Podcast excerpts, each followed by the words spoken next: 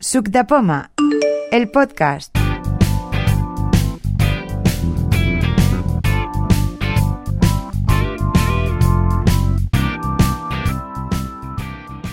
Hola a todos, estamos en este podcast de Sub de Poma, el segundo dedicado a la serie de Avalon, en el que vamos a comentar todo lo que estamos haciendo, lo que vamos a hacer en esta cuarta edición de la jornada.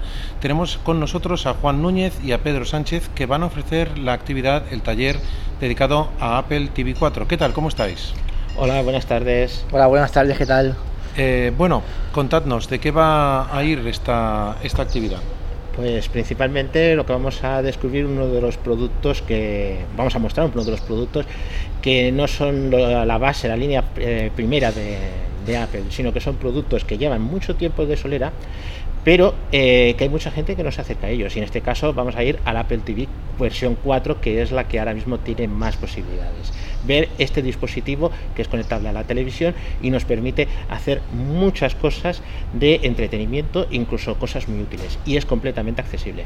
Y despegarnos también un poco de lo que es el iPhone, porque cuando uno llega a casa tiene ganas de tirarse en el sofá y coger un mando y desconectar un poco del iPhone y pues este, este aparato por ejemplo te permite pues eso eh, manejar YouTube, ver series, escuchar podcasts emisoras de radio, todo esto que se puede hacer con el iPhone, pero de una manera más desenfadada, más, más tranquila, más, más casera. Vosotros dos los tenéis y lo usáis. Sí, es una cosa que realmente cuando entra en casa y lo consigues descubrir, lo ves primero, pues resulta que merece la pena. Consideramos que merece la pena y queremos que la gente lo conozca, que yo creo que es el principal problema, que la gente es un producto que no es tan básico como un teléfono o un ordenador, para, eh, digamos, como para interesarse por él. Tú uno de los usos que le das, que es curioso, es que lo utilizas sin pantalla, ¿no? O lo utilizas solo con altavoces. exactamente. Eh, una de las primeras cosas que se piensa la gente es que si es una Apple TV es para conectar una TV, a una televisión. Y una vez descubierto qué cantidad de la accesibilidad tan alta que tiene, era si podemos trabajar con ese Apple TV sin necesidad de televisión, ya que no la vemos o podemos prescindir de ella. Y realmente por audio, eh, siguiendo el lector de pantalla que lleva incorporado de VoiceOver, eh, realmente es muy útil. Y tú, Pedro, eh, una de las cosas que haces es ver Netflix a través de. o escuchar Netflix a través de, del Apple TV. Sí, sí, es muy cómodo. Aparte, yo desde el primer día que salió lo tengo en casa y todos los días, si no lo uso yo, lo usa mi pareja.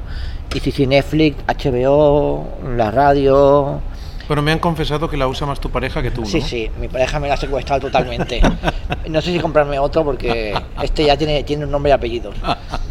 Y también es un aparato es un aparato relativamente barato para lo que es el, la marca Apple Creo que ahora ronda unos 150 euros, ¿no? Puede ser, más o menos, Juan? Sí, sí. Sí, aproximadamente. El pequeño y el grande puede valer 30 o 40 euros más. Comparados con un iPhone, un Mac, es, una, es un aparato bastante económico para planteárselo, tenerlo en casa y usarlo. Incluso comparado con otras consolas de videojuegos, eh, que hay mucha gente que dicen que hay algunas accesibles, eh, el precio sigue siendo mucho más barato.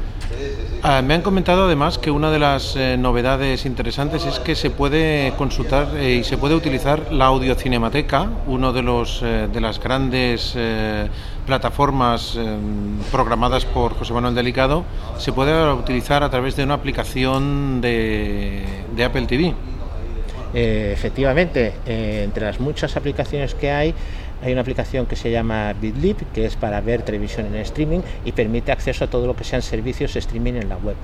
No disponemos ahora mismo de un, navegador de, web, pero sin embargo sí que es posible hacer, eh, funcionar servicios de este tipo a través de aplicaciones como es BitLib.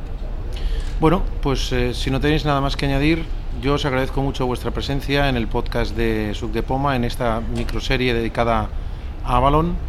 Os esperamos en Avalon, os esperamos a todos vosotros, los oyentes, que queráis venir a vernos a Avalon, a disfrutar, a compartir.